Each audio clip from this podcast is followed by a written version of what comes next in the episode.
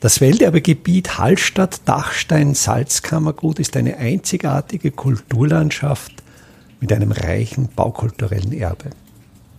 Mein Name ist Friedrich Idam und ich stelle Ihnen in jeder Episode einen neuen Aspekt unseres Welterbes vor.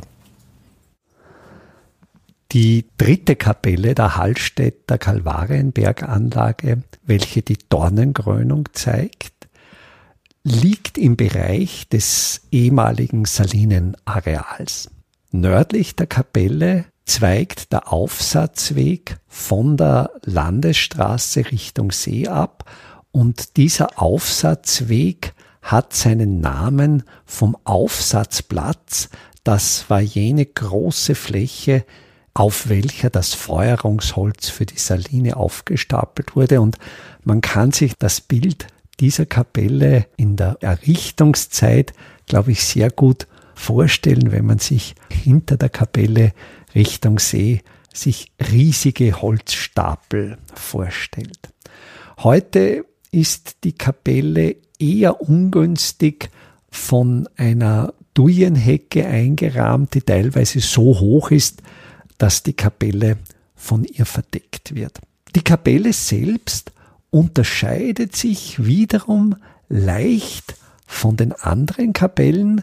Sie besitzt so wie die erste Kapelle einen achteckigen Grundriss, von dem aus ein achteckiger Baukörper errichtet ist. Sie ist wie die anderen Kapellen mit einem Zwiebeldach gedeckt. Das Zwiebeldach entspricht dem Typus der beiden ersten Kapellen, unterscheidet sich aber deutlich vom Dachtypus der vierten Kapelle.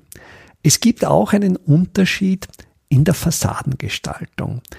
Die ersten beiden Kapellen besitzen eine Fassadengliederung, wo an den Ecken weiße Putzlisenen laufen, welche dann am oberen Rand des Baukörpers unterhalb des Kehlgesimses, das dann in das schindelgedeckte Zwiebeldach überleitet, durchlaufende Lisenen, welche direkt unterhalb des Kehlgesimses von Korbbögen beziehungsweise bei der ersten Kapelle von einem Serlianerartigen Bogen abgeschlossen wird.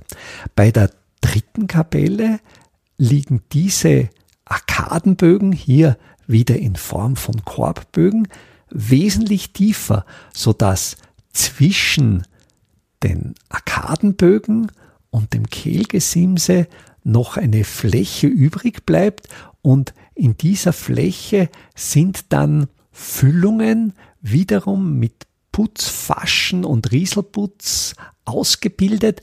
Diese Füllungen sind oben und unten mit jeweils einer horizontalen Kante geschlossen, während sie seitlich von hochgestellten Serlianen abgeschlossen sind. So wie bei den übrigen Kapellen ist aber das Putzbild wieder sehr ähnlich. Das heißt, einerseits die Nullebene wird wieder aus einem rosarot gefärbten Rieselputz gebildet, während auch bei der dritten Kapelle die Putzfaschen, die Architekturelemente glatt verputzt und weiß gekalkt sind. Und ich finde das wirklich sehr spannend, wenn man sich einfach die Zeit nimmt und jede dieser Kapellen betrachtet, dass es einerseits über alle vier Kapellen ein einheitliches Konzept gibt, dass sie alle vier von einer sehr einheitlichen Größe sind, dass der Habitus auf den ersten Blick sehr ähnlich erscheint und erst wenn man genauer zu schauen beginnt, man merkt, dass jede dieser Kapellen eine individuelle Gestaltung besitzt. Und das, denke ich, ist ein sehr schönes Bild. Einerseits Einheitlichkeit, andererseits Individualität. Welterbe Hallstatt erscheint alle 14 Tage neu.